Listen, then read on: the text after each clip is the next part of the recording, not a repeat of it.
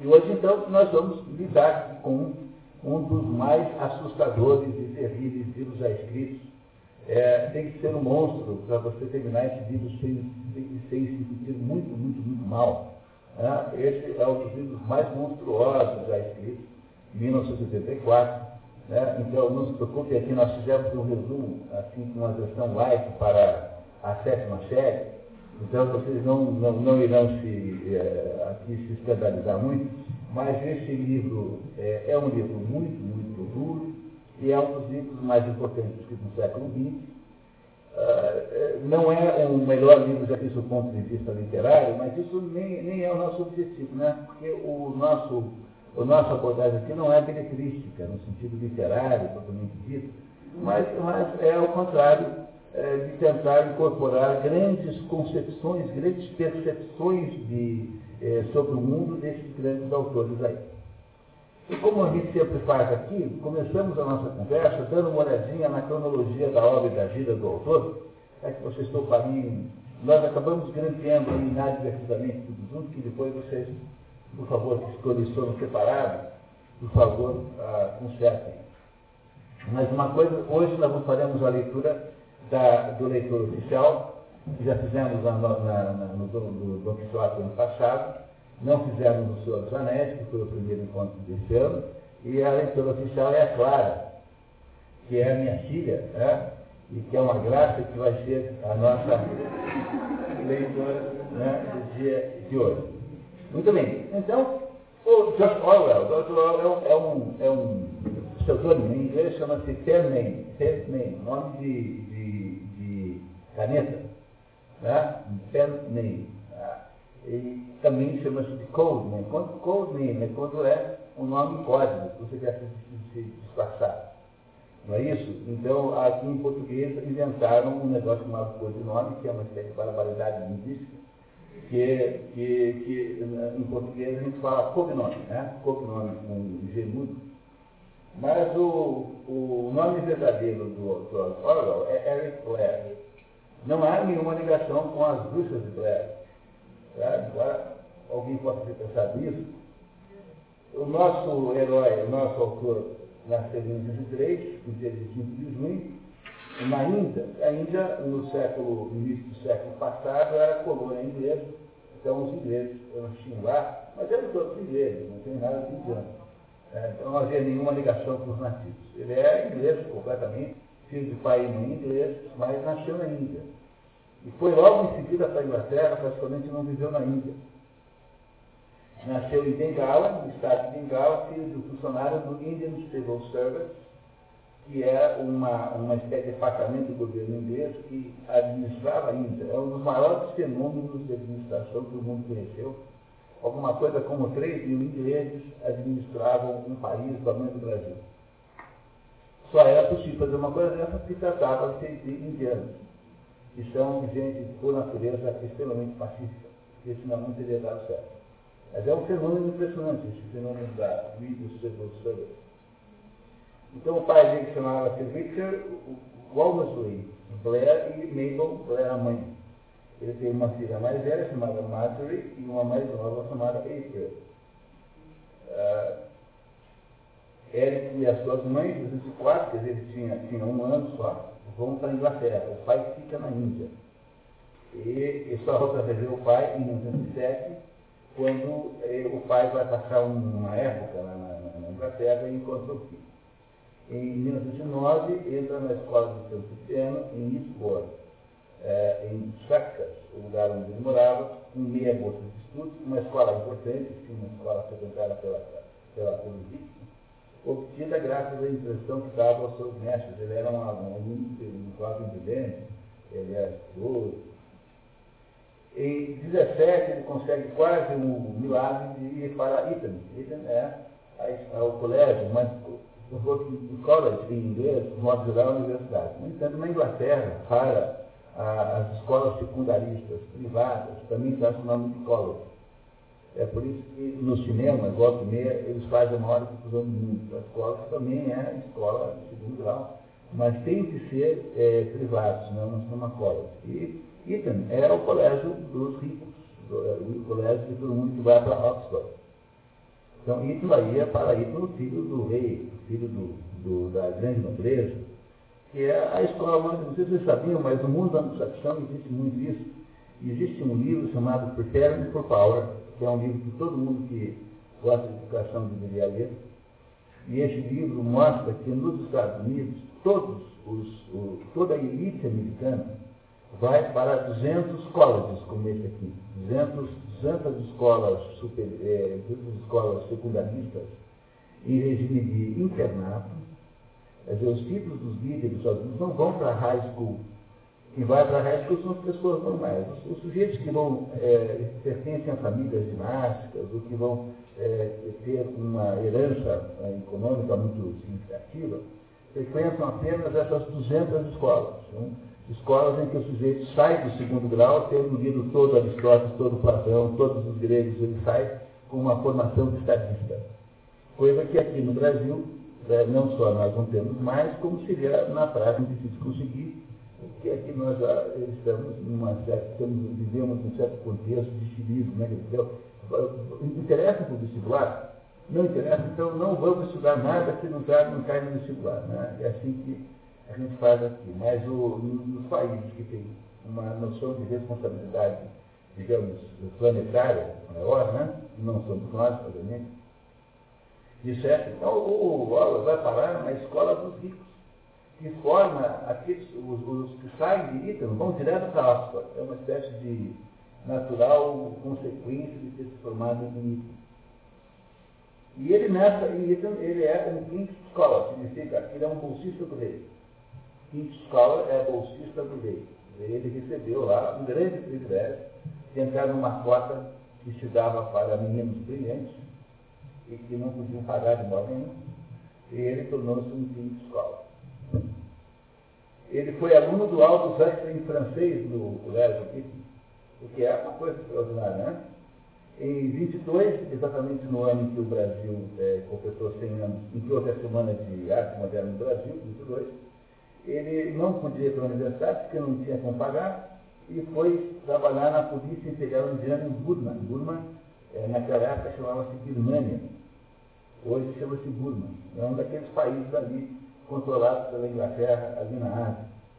E lá desenvolveu ódio ao imperialismo, ao imperialismo britânico em, em, em, na Birmania, e aos pacifistas, de modo geral, como Gandhi, tinha ódio de Gandhi, porque achava que esses pacifistas aí acabavam todos aí criando situações em que haveria, acabaria gerando aí uma, pior do que antes. Então ele não era o, George Orwell, para que vocês possam compreender o George é uma personalidade muito, muito exótica, é aquele plano que você deve conhecer pessoas assim, que sempre é minoria de um só. É, que é contra todas as outras pessoas, vocês escolhem elas. Né? E ele não tinha adesão a nada, ele não gostava do imperialismo, também não gostava dos que lutavam contra o imperialismo, ele não gostava dos nazistas, também não gostava do Churchill.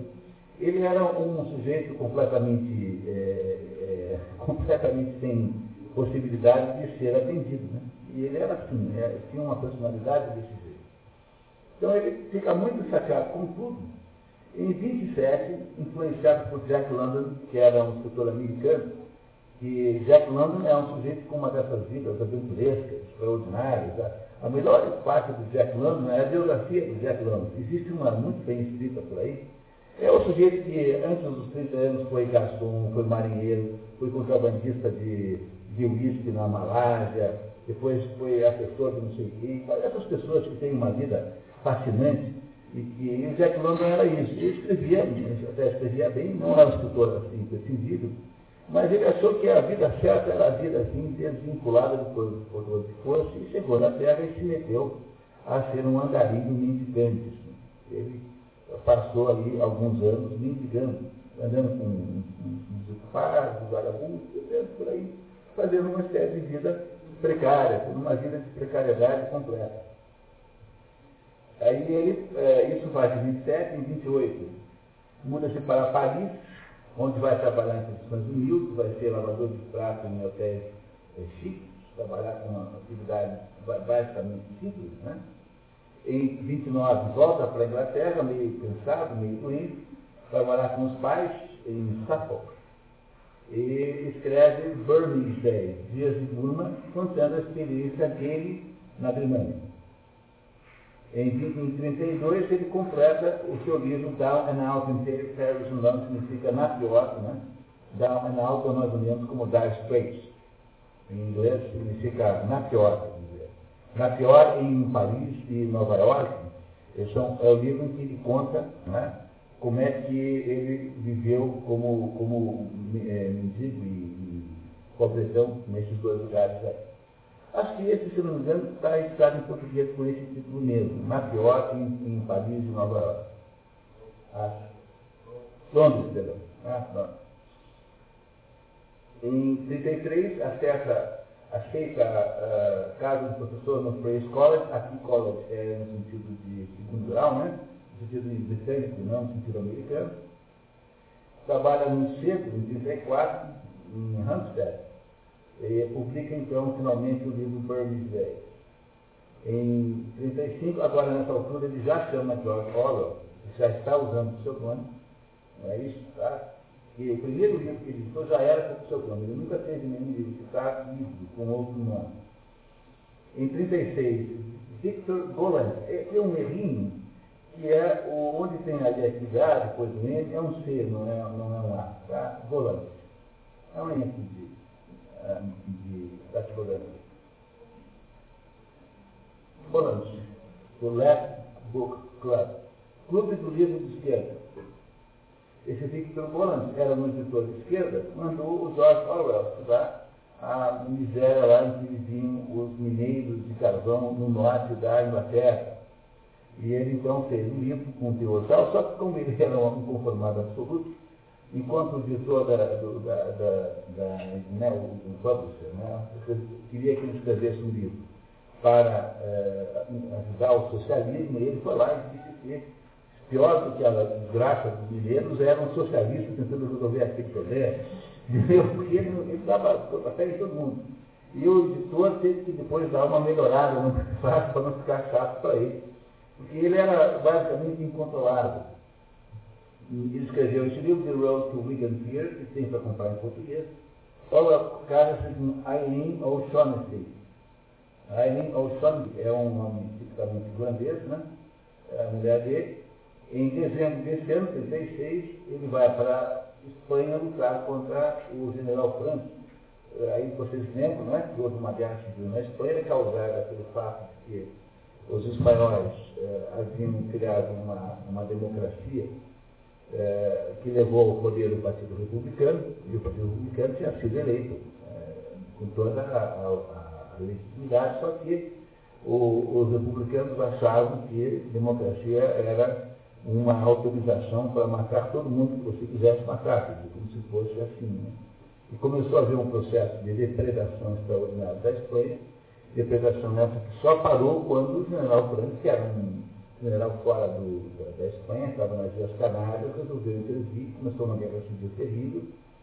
E essa guerra civil foi a primeira guerra global do mundo, porque é, todo mundo se meteu. O México mandou é, uma tropa. O André Malraux, por exemplo, que é francês, convenceu o governo socialista francês a enviar em apoio aos republicanos uma, uma, uma esquadrilha de, de uma esquadrilha de, de, aviões e que ele, Malraux, iria comandar. Ele, que era escritor. E é claro que deu tudo muito errado, porque ele não entendia nada disso e acabou, todos os aviões foram, foram derrubados facilmente. E essa guerra aí foi uma guerra em que todo mundo se meteu, os alemães, eu não sei quem não tenha se metido. E o Orwell, como, como muitos outros voluntários, foram lá. De modo geral, os voluntários eram favoráveis ao governo republicano, que não tinha nada de santo, mas era visto assim como legítimo, como sendo, é, a, estar sendo atacado por um monstro como o general Franco, que, que também fez uma monstruosidade, enfim, foi uma guerra terrível, vencida pelo general Franco em 38. Então foi uma guerra curta, o general Franco venceu e, e, e, acabou a história. Ficou no poder até a sua morte em 76, para se vingar dos, dos perdedores, obrigou-os a fazer aquela igreja em Vale de los Caídos, que é a, a igreja mais impressionante do, do, planeta Terra. É uma igreja cavada, uma enorme, numa gruta, numa pedra, Aquilo foi feito pelos, pelos perdedores, obrigados pelo Franco para pedir desculpa para a igreja, porque eles tinham lá matado não sei quantos milhares de antes de haver a guerra. E o vai se meter nisso, né? Mete nisso. E ah, na guerra destacado para a milícia do Partido Obreiro da Unificação Marxista, de tendência trotskista. Aí falta um S também no trotskista, depois do T, tem um S faltando. O que havia naquele momento na Europa é uma divisão muito grande entre o Lenin, que foi o. O Lenin e o Trotsky fizeram a Revolução de 17, de outubro de 17. Dia 17 de outubro de, de 17. É, e aí o, esses dois aí, o, o Lenin mais ou menos assumiu o poder, e o Lenin morre em 24. Quando o Lenin morre, começa uma briga para saber quem é que o sucederia. Então os dois é, brigavam, era o Trotsky e o Stalin. A diferença dos dois é que o Stalin achava que tinha, o, o Trotsky era um internacionalista, o Trotsky não acreditava numa revolução no país só, o Trotsky queria era que todo o país, todo o mundo fosse socialista. Então o Trotsky foi quem inventou a Internacional Socialista, o Trotsky inventou o Exército Vermelho, o Trotsky era o coautor da Revolução Russa. Mas o Stalin vence a luta e o Trotsky é mais ou menos afastado do poder. E não só afastado do poder, como é expulso e acaba indo para o México, onde em 1940 é assassinado, então, de Stalin, por um, por um comando chamado Ramon Mercader, que dá-lhe uma machadada na cabeça. É? Então, o, naquele momento ali, havia uma briga entre os tais stalinistas e os tais trotskistas. É uma briga mais ou menos entre dois, tipos de monstruosidade, mas, mas para a esquerda é uma briga que faz sentido, porque eles ficam aí se divertindo. Por exemplo, até hoje tem isso, isso esse grupo aí chamado Midelu, de que faz parte o assim, Tibo Bagnoni, por exemplo, o vice-presidente de Curitiba, são todos desse grupo chamado Libelu. Libelu é uma, um apelido engraçado para liberdade e luta. Era uma, uma, um grupo revolucionário trotskista. Agora, existiu até agora há pouco tempo atrás. Vocês veem como isso é tudo próximo de nós, né? É, então, o que é? Um grupo trotskista. Até hoje há trotskistas. Gente que acha que tem razão era próximo. Ah, basicamente, no que eles diferem, é como o modo como se matam as pessoas.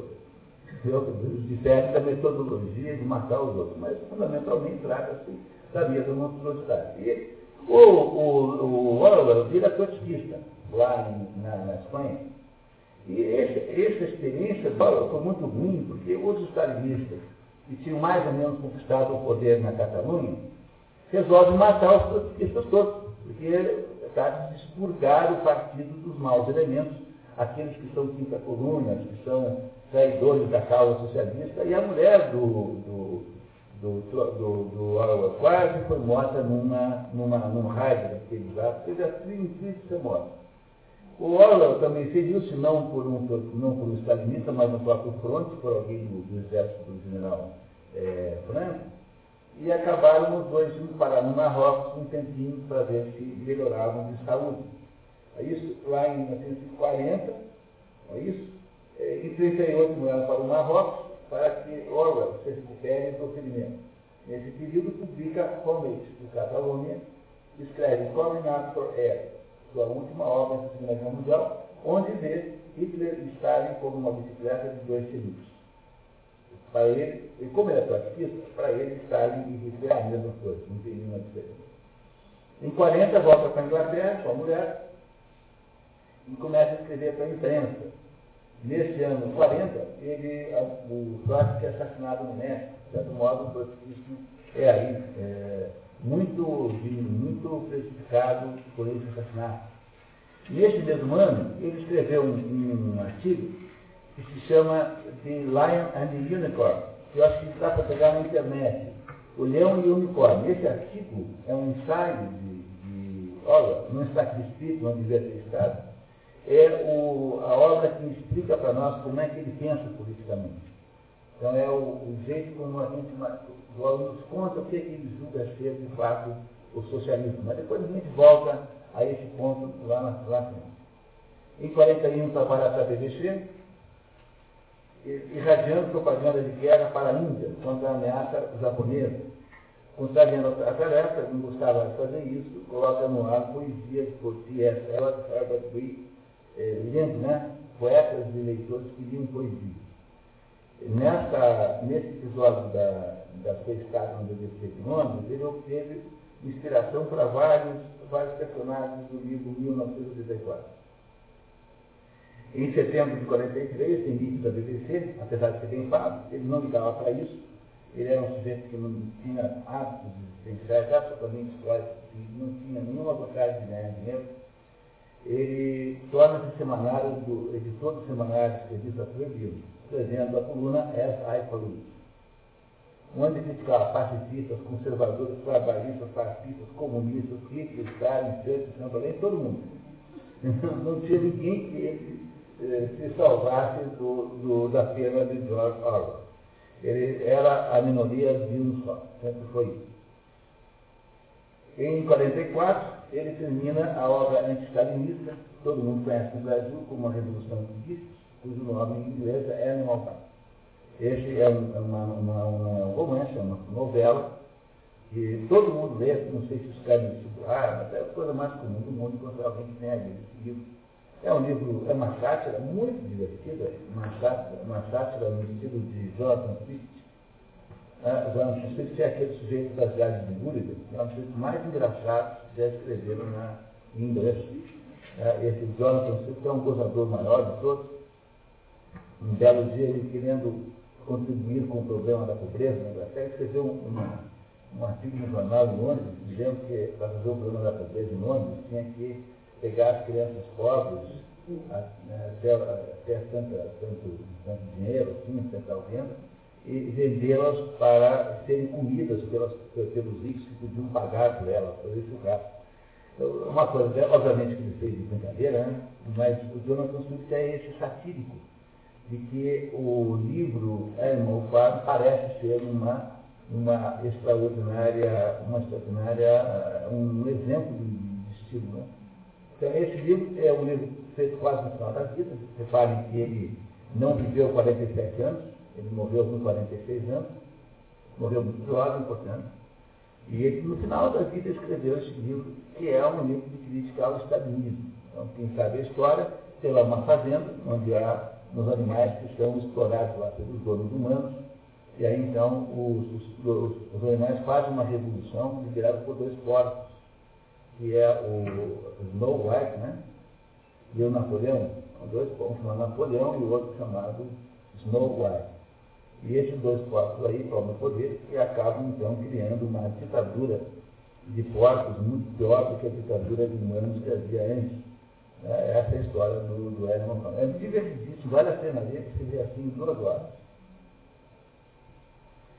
Ah, com o Edmond Farm, ele ganha algum dinheiro, é, mas ele não tem uma vida séria, ele não tem nenhuma espécie de consumo de, assim, digamos, de crédito. Aí anota o Richard Horatio Blair, está vivo, é um sujeito extremamente discreto, nunca dá entrevista nenhuma, é como se ele não fizer uma coisa interessante. Deve ter algum problema ali, não sei qual é.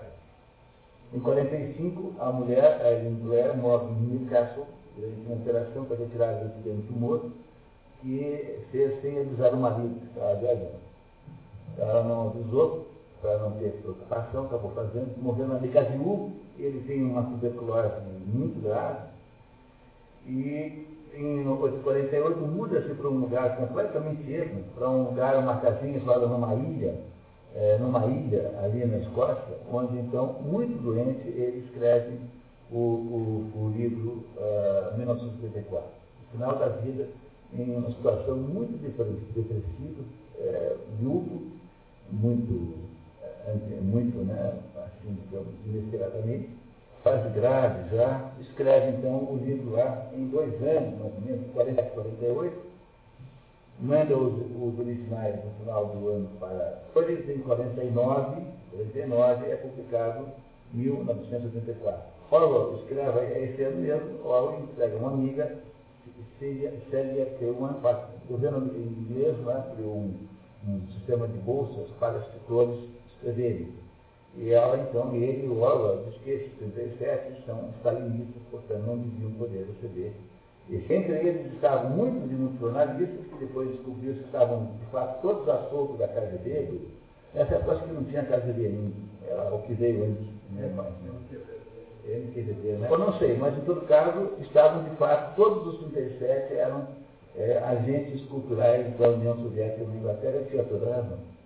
Entre eles o Charles Chaplin e o Michael Radcliffe. O Michael Radcliffe é pai da Vanessa Radcliffe. Todo mundo conhece a Vanessa Radcliffe.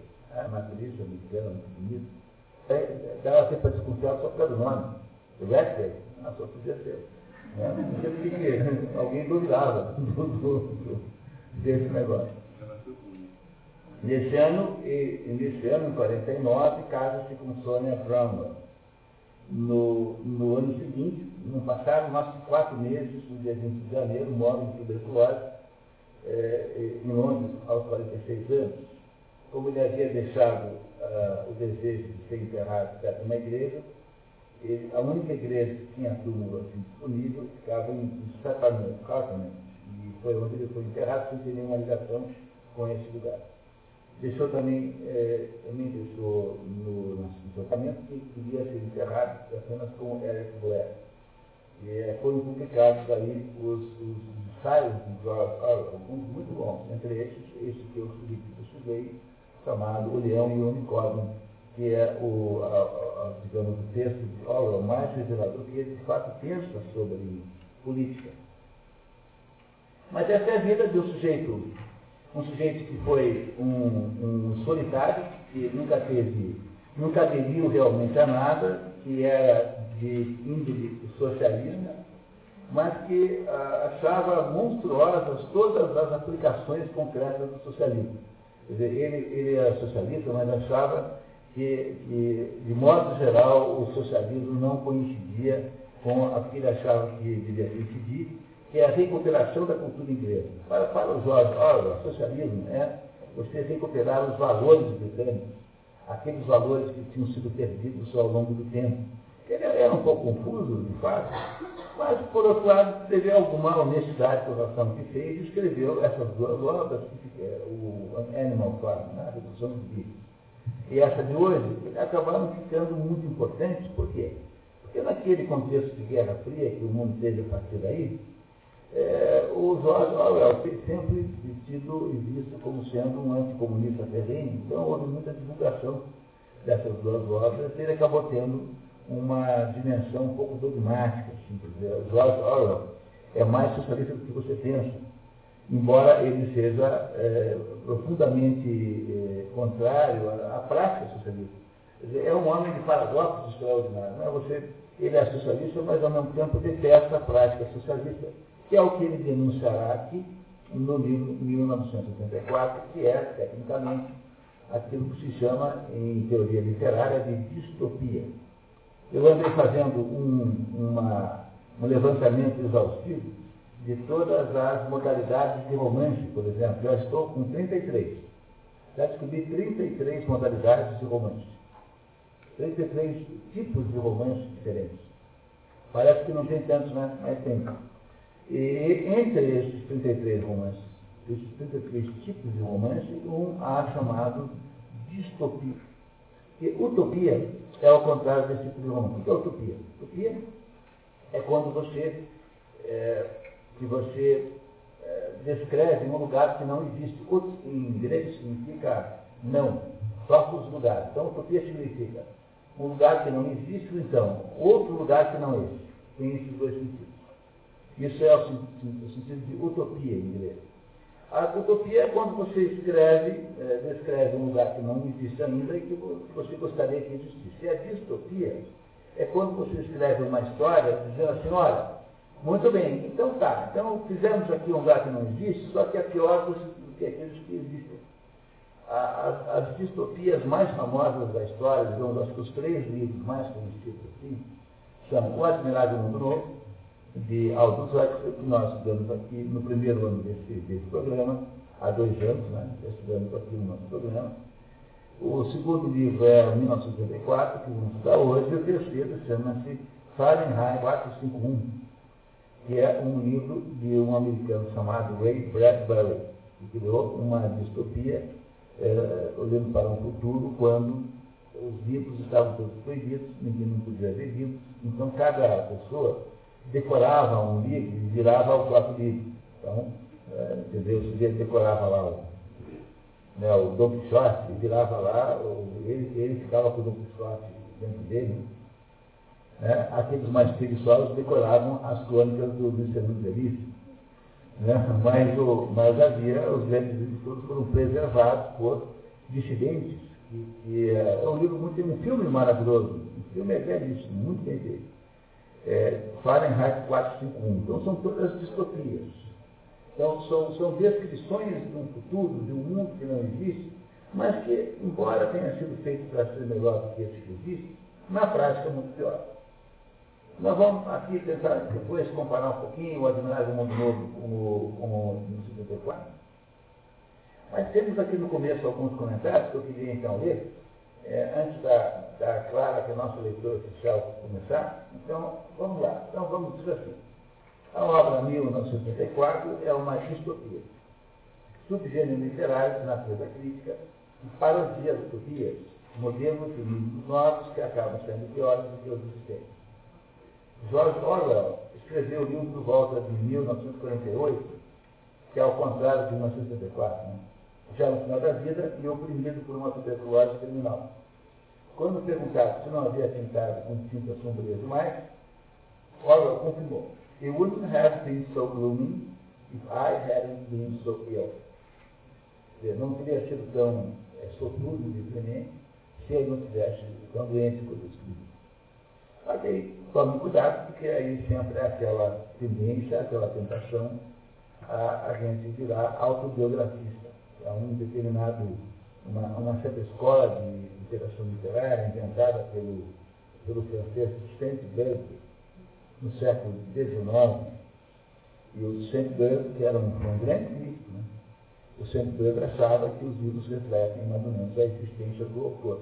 Isso, embora isso seja verdade em parte, a coisa mais perigosa do mundo é você embarcar nisso, porque o autor te engana. Ele vai lá e escreve o contrário do que ele pensa. Tá? Não, não, não, não façam isso. Há três maneiras de interpretar um livro. A maneira autobiográfica, que o centro inventou. Aí os anglo-saxões inventaram a maneira, sobretudo o Matt Larner, né? a maneira formal, formalista, tanto como Matt Larner não, agora é o terceiro. É, alguns críticos norte-americanos inventaram a ideia de que o livro, o estilo, a, as características literárias é que feito um livro, e, finalmente, a, a escola de conteudista, digamos assim, que é aquela que estuda aqui nesse curso, que é perguntar assim, afinal de contas, qual é o significado desse livro? O que é que esse livro quer me contar? E isso pode não ser exatamente qual a biografia do autor, embora a história tenha sido influenciada por ele, é muito provável que seja assim. Mas aqui está claro né, ele ficou, o livro saiu um pouquinho é, assim, monstruoso demais, porque ele também estava se sentindo monstruosamente mal, provavelmente, né? Ah, isso. Para o número invertido do ano em que o romance foi finalizado, quase também coincide com os 100 anos de fundação no nome das Fabianas, uma liga de intelectuais adeptos e proselitistas do socialismo, que não deixa de ser uma coincidência notável essa, quase nunca você encontra por aí, que em 1840, 1848, 100 anos, 1784, 1884, houve a fundação em Londres da Sociedade Fabiana, que era um grupo de intelectuais ingleses que queriam implantar o socialismo. Há muita gente conhecida, Bertrand Shaw, H.G. Wells, H.G. Wells é desse grupo. Essa trouxe aqui um livro depois para falar para vocês, A Conspiração Aberta, de H.G. Wells. O casal que fundou a revista The Economist, Beatrice e Sidney Webb, também são, são da, da Fabiana, e o, a, a, a Annie Bessan, Annie Bessan é herdeira da Madame Blavatsky na Sociedade Teosófica. Então, gente de peso enorme criaram essa sociedade fabiana, que achava o seguinte, que não se implanta socialismo querendo transformar o país em uma forma socialista, como se fez depois da União Soviética, mas socialismo se implanta devagar nos moldes da, da, da, do, da estratégia de um general romano chamado é, Contactor. Fábius Contactor significa Fábio, o procrastinador. o que, que esse Fábio Contactor fazia? Esse Fábio não foi aquele sujeito que impediu que Roma fosse destruída pelo Aníbal, o carneiro. O Aníbal chegou nas cercanias de Roma e ele usou uma tática de fingir que recua, mas avança, ou seja, ficar o tempo todo pensando no inimigo e nunca tentar ir direto para o combate. Então, por causa dessa tática, criada pelo Fábio Contato, eles criaram a Sociedade Fabiana, em homenagem a isso, em Londres, dizendo que o socialismo se implanta devagar. Tá? Como é que você faz isso? O que é uma técnica tipicamente socialista? É, né, tipicamente fabiana? É o neoliberalismo, por exemplo. Se nós chamamos de neoliberalismo, nós temos que é uma tática é, é, capitalista, quando é uma tática socialista que diz o seguinte, ó, você deixa as empresas ficarem ricas, e nós vamos comendo pelas beiradas. Primeiro a gente cria lá não sei o quê, depois aumenta o imposto, depois a gente inventa uma obrigação de fazer não sei o quê ambientalmente, depois a gente, a gente faz o seguinte, a gente deixa eles ficarem gordinhos, vai lá e os acha para o Natal. Entendeu? Como você faz com um porquinho assim, engorda para comer no Natal. Isso é tática fabiana e isso é que deu certo no mundo. É, modernamente, passados esses anos todos, o mundo é uh, fabiano. Eles acertaram, eles venceram nessa vida. Então, as empresas são apenas instrumentos de arrecadação do governo federal. Né? Então, por exemplo, já existe por aí supermercado, que quando chegar lá, você precisa aquela Kombi velha. Imagina, se a gente entregar lá umas alfaces, ele já chegou com aquela Kombi velha, ele já coloca um calço na, na roda, porque não tem mais freio. Ele entra assim, ele entra no supermercado e fala assim, não, quero ver o certificado de CDB, quero ver o certificado de que não sei o quê. As empresas, aos pouquinhos, isso já é comum, estão se tornando em agências arrecadatórias do governo. Ah, nada mais sabendo disso. Foi assim eles tomaram conta do mundo, deve ter o certo. Então, talvez uma das razões, isso que está dizendo o José Menino como uma hipótese, né? E talvez uma das razões pelas quais a obra seja assim é para homenagear a sociedade fabiana que completou 100 anos na data do livro. Né? Mas a gente quer saber lá de fato. A não ser que a gente consiga essa informação do, um centro espírita qualquer. Aliás, como é que eu tenho certeza que não tem esse negócio espiritismo? Porque toda vez que alguém escreve um livro como, né, como médio, nunca é a continuação da floresta das Aristóteles, mas são sempre uns livrinhos ridículos, horrorosos, que falam toda a mesma coisa. Então deve ter algum problema nisso. Porque o dia que o Aristóteles né, aparecer com a segunda parte da poética, né, de fato, tem alguma coisa nisso que faz sentido. Falaram que nunca é o, o livro dos dois, os livros dos dois poéticos, que ele prometeu e não escreveu.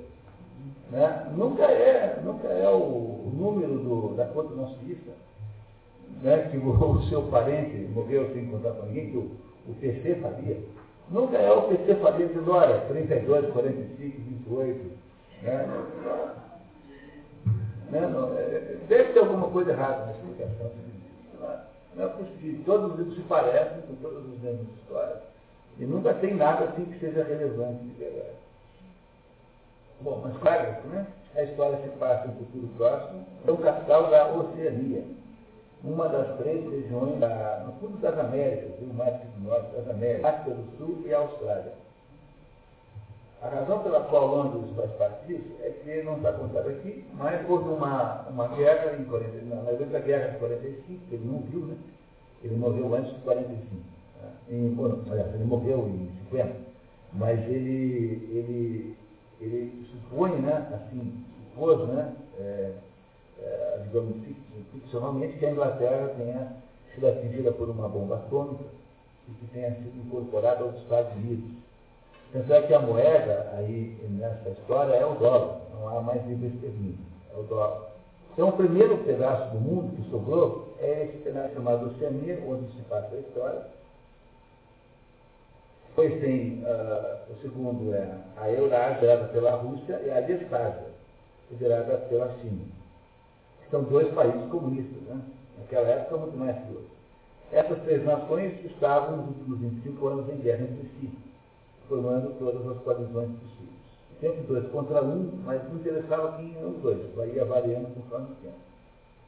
A Oceania, onde se passa a história, é dirigida pelo partido, sempre mencionado com essa maiúscula, e consolidou, tomou o poder em 60, depois de 10 anos de luta, e cuja principal liderança é o grande irmão Big Brother. É dessa história que nasceu essa conversa de Big Brother que está na televisão. Brother é uma personagem inventada por George Orwell. Porque o Big Brother não tem essa conotação neutra que tem na televisão, é uma personagem maligna aqui, que é uma, uma criatura que ninguém sabe, que ninguém sabe quem é de fato, que nunca aparece, mas cuja aparência, cujo rosto está em todos os lugares, todas as paredes têm, têm, têm, cartazes com a, as questões dele, em todos os ambientes existe uma televisão chamada tela, eh, nessa que chama-se teletela, e essa teletela está o tempo todo passando é, mensagens de discursos desse Big Brother. O Big Brother é o grande irmão, que, está, que é onipresente, está em todos os lugares. E é, as imagens são sempre legendadas com o bordão. Big Brother is watching you. Por isso aqui chama-se assim esse programa de televisão. Porque o Big Brother, pelas telas, está o tempo todo vendo, as telas estão em todos os lugares nos banheiros também, não há nenhum lugar onde, frequentado por pessoas, onde não exista a matéria dela, que é interativa. Você, você fala com ela, ela fala com você, apresenta coisas como se a sua televisão tivesse alguém do outro lado observando você o tempo todo. É, esse é o mundo é, sufocantemente é, restrito em que se passa a história. A história é assim, é, terrivelmente angustiante. Você se sente muito mal depois de ler isso. Cara, é muito ruim.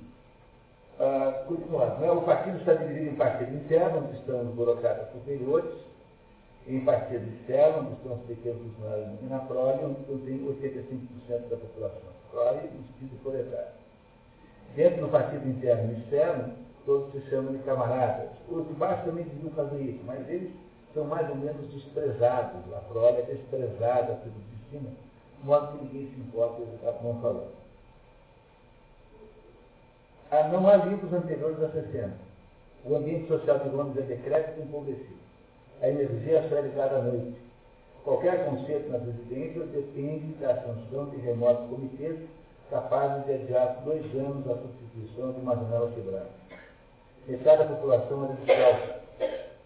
Todos os produtos de má qualidade e normalmente artificiais têm a marca Vitória a moeda é o dólar, por causa dos Estados Unidos. Todos os dias, 20 bombas foguetes caem sobre a cidade. Bombas foguetes é aquilo que o Jorge Orwell via lá, né, as bombas B-2 né, dos, dos alemães, é, essas bombas que eram vistas como artefatos assim, muito avançados, é, caem o dia inteiro em Londres. 20 vezes por dia cai uma bomba sobre Londres. Quem é a personagem central da história? A personagem central é Winston Smith, que Winston, obviamente, é uma homenagem ao Winston Churchill que era o premier da Inglaterra durante a guerra. Do partido externo, ele era um burocrata alto, porém não do, do grupo central. Né? E pequeno funcionário do Departamento de Registro do Ministério da Verdade. O Ministério da Verdade, no universo, que se ocupa das notícias, ligações, instruções e belas artes. Há três outros ministérios. O do amor, Miriam, que se ocupa da lei da ordem, da fatura, mini-fato, que se ocupa da economia, e da paz, paz, que se ocupa da guerra. Não está escrito aí, mas cada ministério desse está numa torre em Londres com, é, com é, alguma coisa como 300 metros de altura. É um prédio de 300 metros de altura é um prédio aí do tamanho de um passeio, mais ou menos isso, né? Considerando um pé direito de, de 3 metros, seriam 100 andares. Um pé de 3 metros talvez seja muito. Ah, 120 andares, uma coisa enorme. Né? Então, esses prédios aí estão esses quatro ministérios. Toda a vida administrativa é feita nesses quatro ministérios, da verdade, do amor, da fatura e do, da paz. É, o Winston trabalha no Ministério da Verdade. A tarefa dele é ficar modificando documentos. Então, todos os documentos que existem no país têm de estar de acordo com as regras do partido. Então, por exemplo, tem lá uma, um, alguém ou um jornal dizendo que fulano e tal tinha feito um ato heróico. Se esse fulano tal uh, for considerado traidor mais tarde, então tem que pegar a edição do jornal antiga, retirar aquela menção a ele e desaparecê-lo, para que ele suma, se o ponto de vista de documentação, palavra escrita. Então há uma centenas de pequenos cubículos onde ficam então funcionários fazendo isso o dia inteiro. Um deles é o Winston Smith, que é o nosso. Ele, Winston Smith, junto com centenas de outras pessoas, se escreve, altera documentos e assina o jornal. Porque todos os registros devem coincidir com a versão do partido, conforme o sistema de INPSOC. INPSOC é uma abreviatura na língua a, a língua é o inglês, mas eles estão aos poucos criando uma língua nova chamada nove língua. Nós vamos entender o que é isso daqui a pouquinho. E nove língua, IPSOC significa socialismo inglês, ou seja, é o, as regras, é o modo como os ingleses, então, é, fizeram a implantação do socialismo. O primeiro alvo do Orwell, o primeiro alvo que ele quer atingir é o Partido Trabalhista Inglês, que era o partido, aliás, ao qual ele pertenceu, e que ele julgava que fosse um partido stalinista crescentemente. Então, a primeira coisa que ele quer atingir é o Partido Trabalhista. Feito isso, se vocês estão é, satisfeitos, alguma dúvida, algum, algum problema, algum ponto que merecesse ser tomado? Ah, Para quem nunca veio, ah, há uma única regra aqui no curso que é a seguinte, é proibido não entender. Né? Porque Discordar não tem absolutamente nenhum, há problema, cada um faz o que quiser, mas eh, entende, para poder discordar tem que entender. Então eu sempre explico quanto todas as vezes forem necessárias para que a gente entenda isso. Pois não. Distopia é um, diz é, é um fixo, né? Prefixo que faz o inverso. Podia dizer anti-utopia da mesma mesma. Distopia ou anti-utopia é a mesma coisa.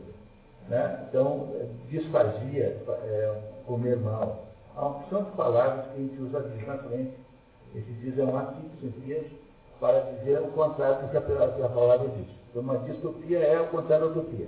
Se a utopia é a destruição de um mundo melhor, a, a distopia é a destruição de um mundo melhor, que, embora pareça melhor, é muito pior.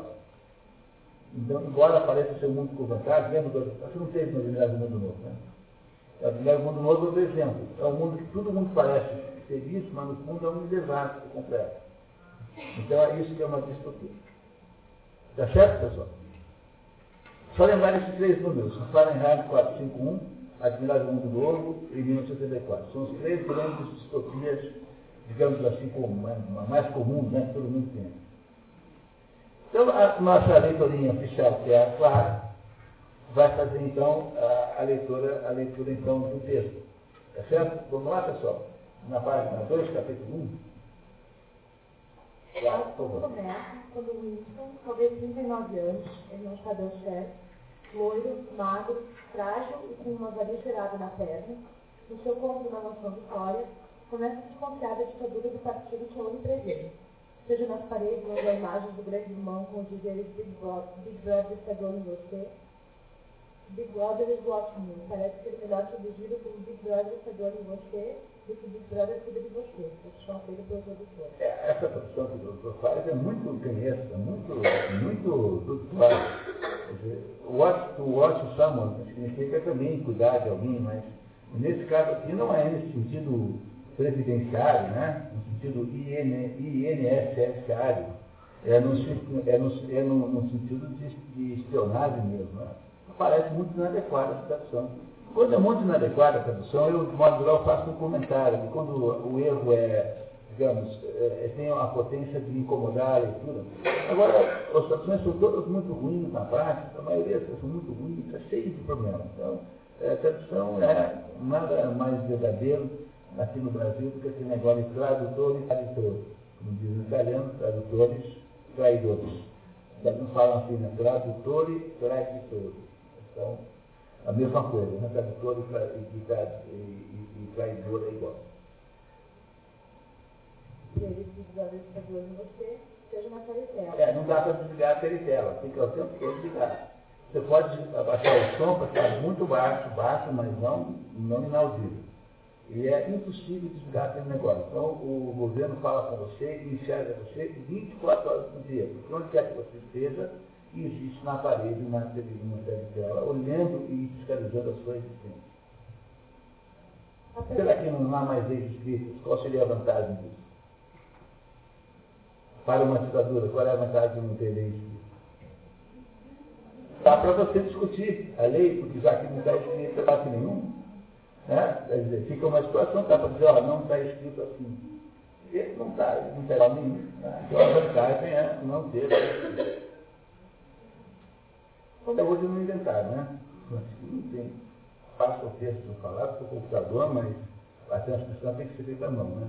Não é mas o, é claro que o Aldo, o, o Eduardo faz aqui previsões apenas fantásticas. É, ficcionais, né? não quer dizer que ele tem de Veja, o Winston não sabe quantos anos ele tem, porque ele não lembra de nada que aconteceu antes. Porque imaginem vocês, se vocês começassem a receber notícias de encontrar o passado de vocês. Então, vem uma pessoa que você estudou no colégio, daí na outra você foi no outro colégio.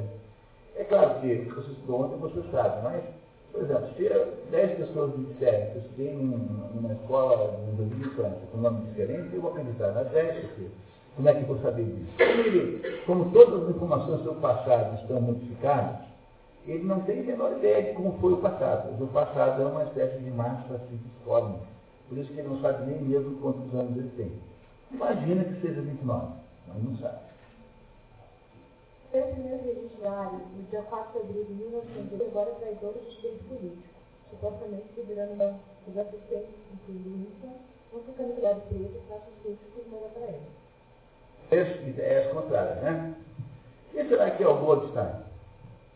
O, o, o que chamava-se Bronstein, também era judeu como esse aqui, né? Tudo indica que o, o, o Manuel é, Goldstein é uma, uma, uma personagem simbolizando o Trotsky. Quando você vê a descrição que ele faz do grande não, que é um sujeito de bigode preto, com é o Stalin em pessoa, o Stalin mesmo, tá? Então, o, o, o, aqui há uma alegoria, né? Isso chama-se alegoria. Tá? O nome disso é alegoria. É quando você então cria uma, uma simbologia apenas relativa e não, e não analógica entre, entre esses dois, digamos, grandes, eh, duas tendências socialistas da época, é o trotskismo brigando com o, com o stalinismo. O, o, quem tem poder é o Partido Trabalhista, portanto, o lado está dizendo que o trabalhista inglês é stalinista. E o outro lado seria um dissidente, como de fato era, né? É, que era o Trotsky, havia feito a dissidência do, digamos, do ramo oficial do comunismo na cidade do mundo. Então, o, o, ele lembra que durante a manhã, naquele dia, todo mundo parava de trabalhar e fica naquela teletela onde aparece, então, um programete chamado Dois Minutos de Ordem, em que o tal do Trotsky, o Goldstein, é apresentado lá, associado ao inimigo, a tal da, da é Eurásia, né? A Eurásia que é o inimigo, e depois, aos pouquinhos, aquele, aquele órgão sendo capitalizado politicamente pelo técnica básica de propaganda. É, a gente pode achar isso um pouco exagerado, e um livro é todo um pouquinho hiperbólico, assim, um pouco exagerado demais. Mas, se você for pensar bem, está cheio de coisa que faz assim hoje em dia. Né? Há no mundo uma enorme sofisticação em técnica de propaganda, enorme, enorme, enorme. Eu tenho, eu tenho não só técnicas de desinformação, como há também técnicas de propaganda extraordinárias e, técnicas de influência da opinião e, do, e da vontade alheia. Essa, essa, essas técnicas chamadas programação neurolinguística, por exemplo, tem uma conotação profundamente maligna. Ela não nasceu assim, nasceu pela mão de um psiquiatra americano chamado Erickson, que queria criar um modo de falar com pessoas que não falavam, mas aos poucos foi se tornando um processo de fazer coisas erradas. Que é a gente que usa isso para calçar bancos, faz hipnose do caixa, e o caixa entrega todo o dinheiro para o assaltante. Então eu só queria que vocês se lembrassem sempre disso, é, para não é, cuidar com essas coisas, porque elas são perigosas. E aqui há uma técnica de manipulação da, do, da, vontade popular, né, que é a de criar este ódio governamental contra uma figura ali mítica chamada Emanuel Goldstein. Naquela reunião, parecia pertencer à Liga de. Beto usava na cintura faixas escarlate correspondentes. A má impressão. Ela parecia ser um, alguma espiã do, do governo. Havia um, uma, um incentivo ao desinteresse em sexo. Os cientistas aí da, da, da Oceania já estavam quase chegando ao ponto de encontrar uma maneira para extinguir o orgasmo, porque julgava-se que o, o, o, interesse em sexo era uma maneira de desviar o interesse das pessoas pelo partido. Então, como o sexo consumia uma parte das energias humanas, então a ideia era acabar com ele e produzir apenas pessoas por inseminação artificial. Isso para quem está no, na, na, nos dois níveis altos do partido. Porque para o pessoal da prole, isso não tinha importância nenhuma. Porque a prole era apenas uma massa uma, é, manipulada, não tinha nenhuma função é, executiva no processo. Isso.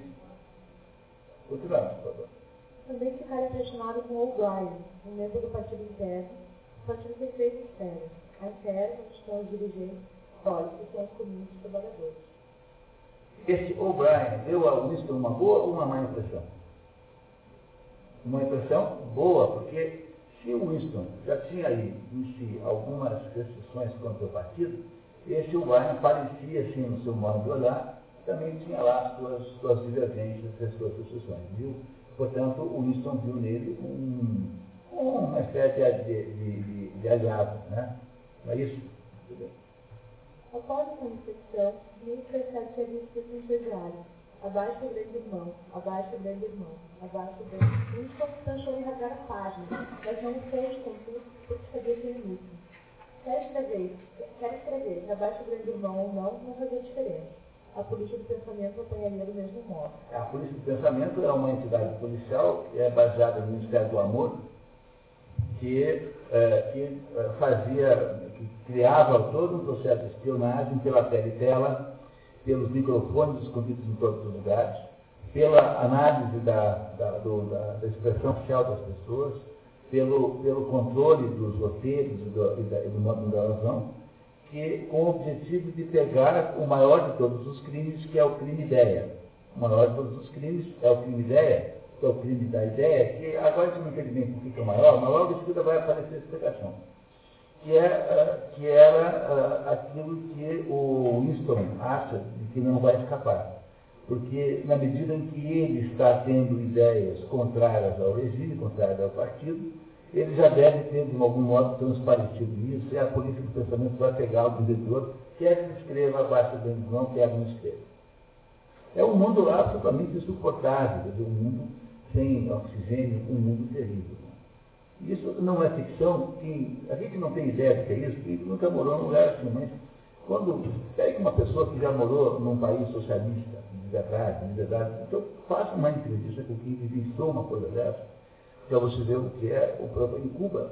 Cada quadra tem um espião do governo, tem lá uma entidade, lá uma família que é destacada para ser espião. Ela fica dedurando todo mundo que mora naquela quadra. Um espião de quarteirão, uma coisa parecida com isso. Essas coisas a gente não tem aqui. Antigamente tinha, assim, na, aqui no tempo dos militares, tinha lá um espião em cada turma, que era sempre muito burro para poder imaginar qualquer, para poder perceber qualquer conspiração. Né? Era sempre um oficial do exército, é, muito burro, assim, pegava um mais burro que podia e punha na turma. Eu conheci vários, todo mundo sabia que o sujeito era espião. Entendeu? Vivia carteirinha. uma das pedras boas é que quando houve o final da Alemanha Oriental, aquela polícia secreta que estava lá, Stasi, foi desmontada, né? Então todos aqueles espiões ficaram sem emprego, eram milhares de espiões. E aí a maioria foi ganhar a vida dirigindo táxi em Berlim. Diz que tem um método infalível de saber quando o sujeito que dirigiu seu táxi era anti-Stasi. É assim, ele sempre, ele, ele leva em casa sem perguntar o endereço. Entendeu? Ele enxerga no táxi. Ele diz, ah, não, pode achar que eu, que eu sei. Eu, quando é assim, você sabe que o sujeito é da estrada. E nós tínhamos os espiões aqui no governo militar, que eram sujeitos esquisitíssimos, caras de militar, assim, que entrava, que se inscrevia na turma, todo mundo que fez curso superior aqui na década de 70, lembra, porque tinha em cada turma dos cursos, digamos assim, mais sensíveis, né? Curso de engenharia não tem, mas curso de economia, filosofia, história, era metade era espião. De história, metade dos alunos eram espiões. Todos os, os que tinham assim, mais de 20 anos eram espiões. Bom, eram senhores, né? É. Era impossível não reconhecer. Todas as folhas do caderno, tudo aquilo. Tá.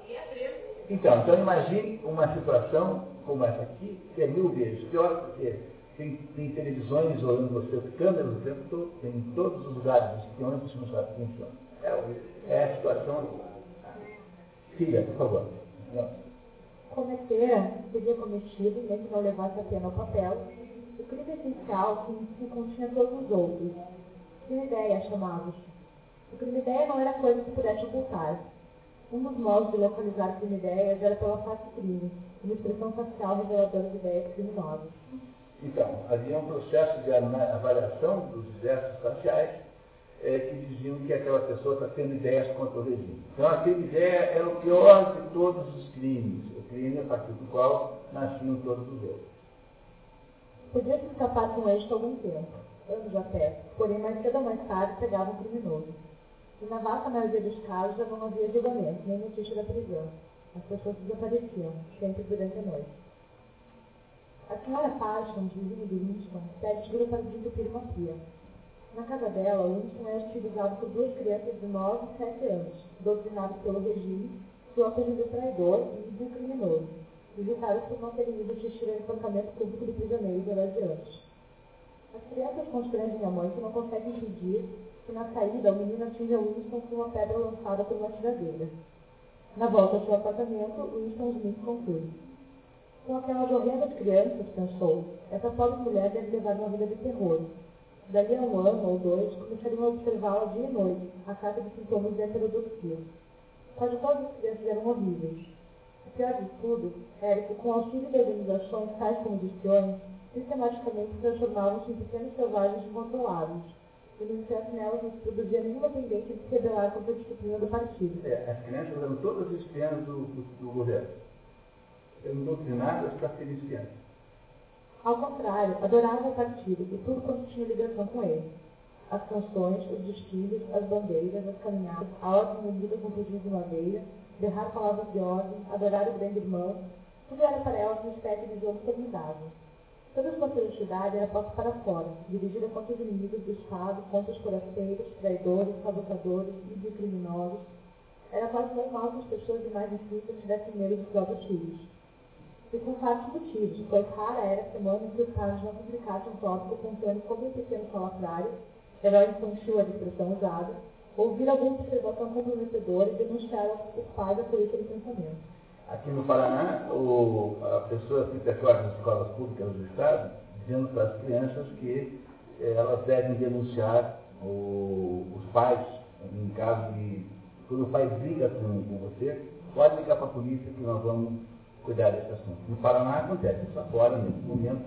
Eu conheço um caso de uma pessoa Norte, cujo filho, com sete anos, ligou para o Ministério Público. não foi, fez. Aí o, Ministério falou assim, não, mas você não pode acusar, dedurar o seu, o, o seu, a sua mãe. Daí ele foi e pediu para a vizinha representá-lo para dedurar a mãe.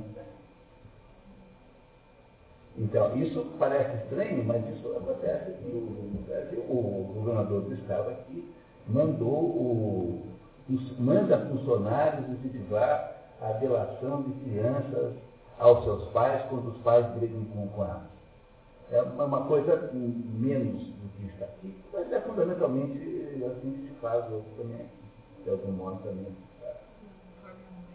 É verdade. Bom, capítulo 2. O pai das crianças, Tom Parsons, orgulho do colaboracionismo, haviam desaparecido quando ele tinha uns 11 anos. Ele é dele, por causa dele, para ali. Ela foi por um, relvado pouco curto, numa noite estival, em que os raios oblíquos do sol engolavam o chão. A paisagem se contemplar desespero de ter visto ou não no mundo real. Então aparece a moça de cabelo moreno, atravessa o campo e tira a roupa. Com sua graça de displicência para aniquilar uma cultura inteira, todo um sistema de pensamento, como se o grande irmão, o partido e a política do pensamento pudessem com palavras Shakespeare nos lábios. Para nós não parece ser grande coisa, mas para alguém que vive numa sociedade onde a vida pessoal foi assim distinta, peça ao interesse das pessoas pelo partido, joga com aquela, aquela moça que ele vê como uma espiã, né? que ele, é uma coisa muito interessante, é, é como se houvesse dentro desse íntimo, estivesse acontecendo algum processo de transformação da pessoa dele, né? ao longo desse, desse, como fosse um desespero, aquele pesadelo que é. No seguinte, Luiz foi acordado por uma gritaria vinda da tela. Trata-se da educação física matinal dirigida por uma moça magricela, porém musculosa. Só que tenta contra gosto fazer os exercícios, o que é muito. Winston dá-se conta que não conseguia lembrar de nada do passado após a Grande Guerra. Do acontecido antes de 1960, os esgotaram, porque o partido havia tomado o poder e modificado para sempre a história. O partido dizia que a Oceania jamais foi aliado da Eurásia. Ele, Winston Smith, sabia que a Oceania foi aliada da Eurásia não havia senão quatro anos. Onde, porém, existia esse conhecimento? Apenas estou consciente, o que em todo caso devia logo aniquilado. E se todos os outros aceitassem a mentira imposta pelo partido, se todos os anais dissessem a mesma coisa, então a mentira se transformava em história, em verdade. Quem controla o passado, diz o lema do partido, controla o futuro. Quem controla o presente, controla o passado. E no entanto o passado, com quanto de natureza alterável, nunca foi alterado. O que agora era verdade, era verdade de sempre ao sempre. Era bem simples. Bastava apenas uma série fina e vitória sobre a memória.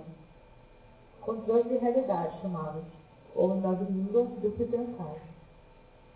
Nova língua, do original Newspeak, é uma simplificação de linguagem pseudológica que tem o completo automatismo como objetivo, impossibilitando a transformação de pensamento não oficial, ou seja, associada a um só. Depois da ginástica, Winston vai trabalhar no Ministério da Verdade da Verdade há três departamentos, o de registros, o de ficção e o da música.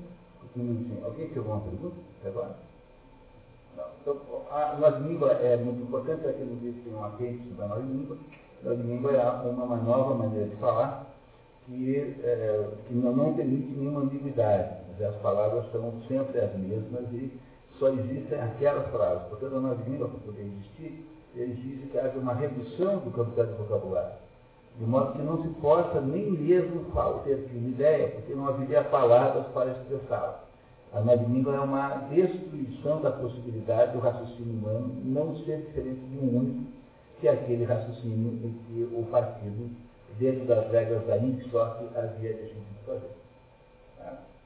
Dentro do departamento de. Dentro do Ministério da Verdade tinha três departamentos, que é registros, ficção. Seis, sua tarefa é alterar e rearquivar documentos, jornais e relatórios que vinham por um tubo pneumático ao lado da mesa. Os originais eram atirados em um orifício chamado, chamado popularmente buracos de memória, onde eram incinerados. Perdia no labirinto invisível que levava um tubo pneumático, ele não sabia, mas apenas entendia. Assim que foram reunidas e classificadas todas as correções consideradas necessárias a um dado número de time, aquela de impresso, destruído o número original, do exemplar correto colocado no arquivo lugar. Esse processo de alteração contínua aplicava-se não apenas a jornais, também a livros, publicações periódicas, panfletos, cartazes, folhetos, filmes, bandas de som, caricaturas, fotografias, a toda espécie de literatura e documentação que pudesse ter o menor significado político ou ideológico. Dia a dia e quase minuto a minuto, passado era atualizado. Dessa forma, era possível demonstrar, como prova documental, a correção de todas as profecias do partido. Jamais continuava no artigo uma notícia, artigo ou opinião que entrasse em conflito com as necessidades do momento. Por exemplo, o partido dizia que ia ter um, uma produção agrícola de 50 milhões de toneladas de grão. Aí tinha só 20. Aí o que faziam é, depois que sabia que era 20, ir lá e mudava a previsão que havia sido feita antes, de modo que aparecia 20 antes. E havia então uma coincidência total e completa entre a previsão e aquilo que se havia dito. É assim que aconteceu de fato. Toda a história era um palimpsesto, raspado e reescrito tantas vezes quanto as suas necessárias. Sabe o que é um palimpsesto? É um pergaminho que você raspou e botou, escreveu por cima. Palimpsesto é uma espécie de pergaminho que você raspa e apaga né, e escreve por cima o tempo todo. Ficam aquelas marcas embaixo, mas uh, houve uma, uma redação, né, uma redação nova do que está em cima dele. Se é possível, uma vez feita a operação, provar qualquer frase das notícias inteiras, fazendo desaparecer de qualquer registro para sempre. Pessoas reais que houvessem caído em desgraça e agora eram um pessoas. Processo chamado vaporização até inventar pessoas que não existiam, como o cidadão Ogilvy, desenhado propagandisticamente para ser o melhor partido da guerra. O camarada Ogilvy, que nesse tempo mora atrás, era agora um fato. Isso aqui, obviamente, é uma homenagem ao Stalin, né? porque foi o Stalin que inventou isso. Então, na, na Rússia stalinista, é, eles tiravam as pessoas das fotografias, tiravam, faziam montagens e assumiam aqueles que haviam saído em desgraça que o partido não queria mais. Então, a, a essa técnica de manipular registros. É, hoje em dia, então, com esse negócio de Photoshop e informática, então ficou uma coisa absurdamente simples. O maior problema do mundo moderno é saber o que é falso e o que é verdadeiro. Você nunca entra no médico porque o Google colocou aquela, aquele item em primeiro lugar no topo da lista, quando você faz uma procura. Você vai após uma procura, tem 55 milhões de documentos. Você só acredita no primeiro, no segundo e no terceiro. Então, vocês, percebem o grau de manipulação potencial que tem no curso dessa? Mas o Google disse, ó, achamos 300 mil documentos, mas você só consegue ler quantos? Os 10 primeiros. Porque até para fazer assim, mudar de página, né, você tem preguiça de mudar de página. Então, quem controla a sequência do Google tem o poder de estabelecer o controle sobre a opinião. No mundo moderno, talvez um dos mais incríveis poderes de manipulação da opinião pública seja o sujeito que faz a programação do Google, que é de onde você busca informações né, sobre quase tudo. Não é isso? Quer dizer, para melhorar isso, só se tiver um outro Google e possa então fazer uma política contrária. Mas é isso que ele fazia, o Winston Smith. Ele ficava manipulando as informações para produzir então uma, uma coincidência entre a, a, política oficial e o que estava em todos os registros. Portanto, ele tinha a capacidade de, de, de fazer desaparecer uma pessoa completamente. Quando alguém caía em desgraça, virava uma impessoa. Uma impessoa é alguém que nunca existiu, que não existe mesmo, e que está quase todos os registros. Nunca ninguém achará nada sobre ela. Não há fotos, não há imagens, não há informações, não há dados. Essa pessoa simplesmente é como se não tivesse existido, o processo quantilista chama-se vaporização. É, no mundo sinistro em que o Winston meio que é tendência a manipular registros, o problema é que o, o quadro que ele está aqui demonstrando é um quadro em que isso é feito com política de Estado, ou seja, é uma política geral, não há, não há, porque falsificar um registro é uma coisa, mas você destruir todos os outros contrários da sua falsificação é outra. Então, é, é, claro que plantar notícias falsas. Há um livro do Vladimir Volkov, que tem um nome é, é, Pequena História da Desinformação. Há um livro editado aqui em Curitiba, aliás, chamado Pequena História da Desinformação, e, de um Vladimir Volkov. Volkov escreve com, com V, V-O-L-E, Vladimir, Pequena História da Desinformação. Editado aqui em Curitiba por uma pequena editora, e esse Vladimir Volkov faz uma, uma, uma análise de todos os processos, fazer você acreditar em alguma coisa é, que, que, que, está a serviço de algum objetivo. Né? Naturalmente, um objetivo secreto. E esse Vladimir Volkov, que é um, um, especialista nisso, faz análise extraordinária desse livro. Essa é a pequena história da desinformação, Vladimir Volkov. E é comprada aqui em Curitiba na editora dos príncipes, do príncipe. Muito bem, continuamos? Na hora do almoço, Winston viu encontro no refeitório filólogo especialista na nova língua, que trabalha para substituir a antilíngua de inglês pela nova língua. Estou lendo na décima primeira edição do dicionário de nova língua. Stein, que é um colega do, trabalha no mesmo departamento, no mesmo Ministério da Verdade, que está, está fazendo o dicionário de nova língua. Então ele vai contar o que é a nova língua para nós. Olha que interessante. É lindo destruir palavras. Naturalmente, não é desperdício nos verbos e adjetivos. mas há centenas de científicos que podem perfeitamente ser eliminados. Não apenas sinônimos, os antônimos também. Afinal de contas, que justificativa existe para a existência de uma palavra apenas o contrário de outra? Cada palavra contém em si o contrário. Bom, por exemplo. Se pela palavra bom, parece que precisamos de mal, um bom faz o mesmo efeito. E melhor, porque é exatamente o oposto, enquanto que mal não é. Sabe que uma vez eu me interessei por essas línguas artificiais, como Esperanto e Volapu, e eu descobri uma coisa incrível. Existe um livrinho do Paulo Rony chamado Torre de Babel, que se compra em sebo. E nesse livro, A Torre de Babel, do Paulo, do Paulo Rony, que foi o húngaro que ensinou os brasileiros a traduzirem, é, a traduzirem profissionalmente, ele analisa essas línguas. E, e, a primeira coisa incrível é que tem assim 500 línguas dessas. A gente só conhece o Esperanto, né? Mas tem 500 línguas dessas, sendo que a segunda mais importante é o Volapük. Então, o Esperanto é a mais importante. Aliás, o, aqui em Curitiba é o centro desse negócio, aí com o, o Geraldo Marques, parece que é o presidente disso aí no Brasil. E o Volapük nunca teve muito sucesso por aqui. Então, o problema dessas línguas é que nenhuma delas nunca pega. Nunca ninguém, você já viu alguma coisa esperando assim de verdade? Não tem, né? Nunca pega. E a razão pela, pela qual nunca pega é que elas não são línguas que têm uma existência cultural verdadeiramente. Quer dizer, uma, uma língua real, mesmo que tenha defeitos e perfeições, ela é real, ela é culturalmente legitimada. Mas uma língua como essa não tem. E se você for pensar bem mesmo e ler com atenção a, a discussão que o Paulo Ronald faz, você vai acabar chegando à conclusão que essas línguas todas aí são feitas para sociedades que não existem, que são novas. O, no caso do Esperanto, eu fui fazer um, um, um estudo especial e descobri que o Zamenhof, que é o autor do Esperanto, né, que é o foi quem concebeu aquilo, estava que aquela língua não servia para as sociedades que existem hoje, mas apenas para as sociedades novas que iam ser inventadas e que poderiam ter um vocabulário mais ou menos novo e autônomo em relação ao que tem hoje. Nós de língua pura, de língua pura objetivamente nós de língua mesmo. Há uma, há uma certa, é, uma, há um certo espírito de novo língua em todas essas línguas artificiais que são inventadas aí. Por exemplo, esperando, etc. São 400 línguas. Alguma coisa, cerca de 500. É uma quantidade enorme de línguas artificiais.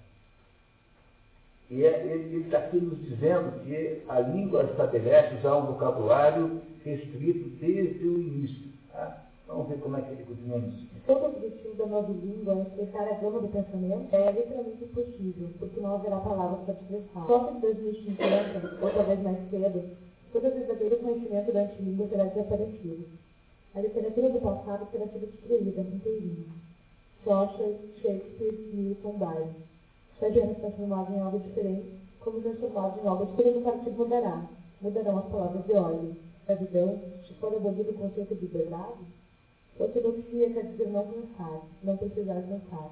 Ortodoxia inconsciência. Tem esse mundo aí em que vive o, o direito, mas é bom sempre perguntar para próprio, né? Se parece uma coisa legal isso, né? Bom, continuamos. Apesar de Farm ser absolutamente nicho às regras do partido do Inshot, Winston acha que ele será vaporizado. É inteligente demais. Vê demasiado claro fala sem subterfúgio. O partido não gosta de gente assim.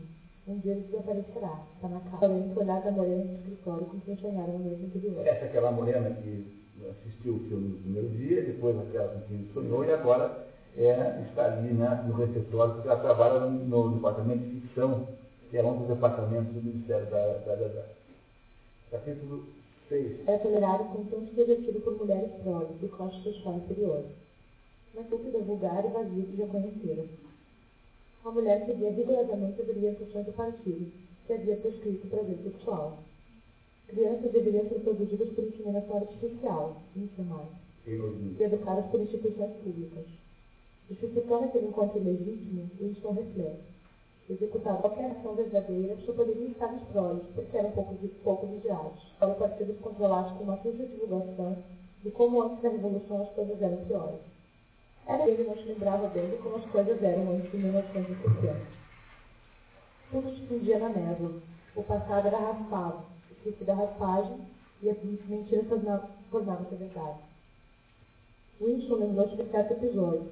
Jones, Aronson e Rutherford, pertencentes ao grupo revolucionário de 1960, foram presos nos expurgos de 1965. Mas em 1965 houve maior de todos, do qual só sobrou o grande irmão do grupo revolucionário original. É, a, a prática de era comunista, mas na União Soviética, naquela época, de vez quando tinha lá um expurgo. Né? E uh, eram mortos lá, né? aqueles que eram que foram, foram, foram mortos, né? os quatro dirigentes que foram colocados em desgraça, estão dentro do. Haviam conversado todos os no julgamento.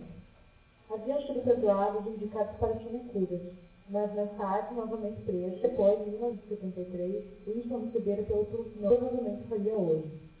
Winston escreve em seu diário. A liberdade é a liberdade de dizer que dois e dois são quatro admitindo-se isso, tudo mais decorre. Essa expressão é a expressão central do livro, nenhuma outra é, é, ideia do livro é tão importante quanto essa, né? que é a ideia de que a liberdade é a liberdade de dizer que dois mais dois são quatro. Toda vez que isso não está presente, se você não pode dizer isso, você tem um problema enorme para resolver.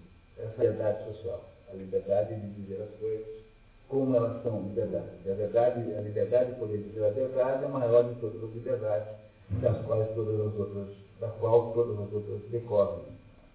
É isso que ele está dizendo. Vamos lá. No dia seguinte, Winston tomou a perigosa decisão de não participar naquela noite dos farol. Sua ausência seria seguramente notada e anotada. Suponha que quando não estivesse trabalhando, comendo ou dormindo, devia participar de alguma recreação comunal. Smith preferiu passear pelos bairros dos Brolis, na grande estação de Pampocrate. Depois de quase ser atingido por uma bomba foguete, entra no boteco decadente pedindo senhor de idade, velho suficiente para vivido antes da Revolução e poder contar-lhe que Londres estava melhor agora do que antes.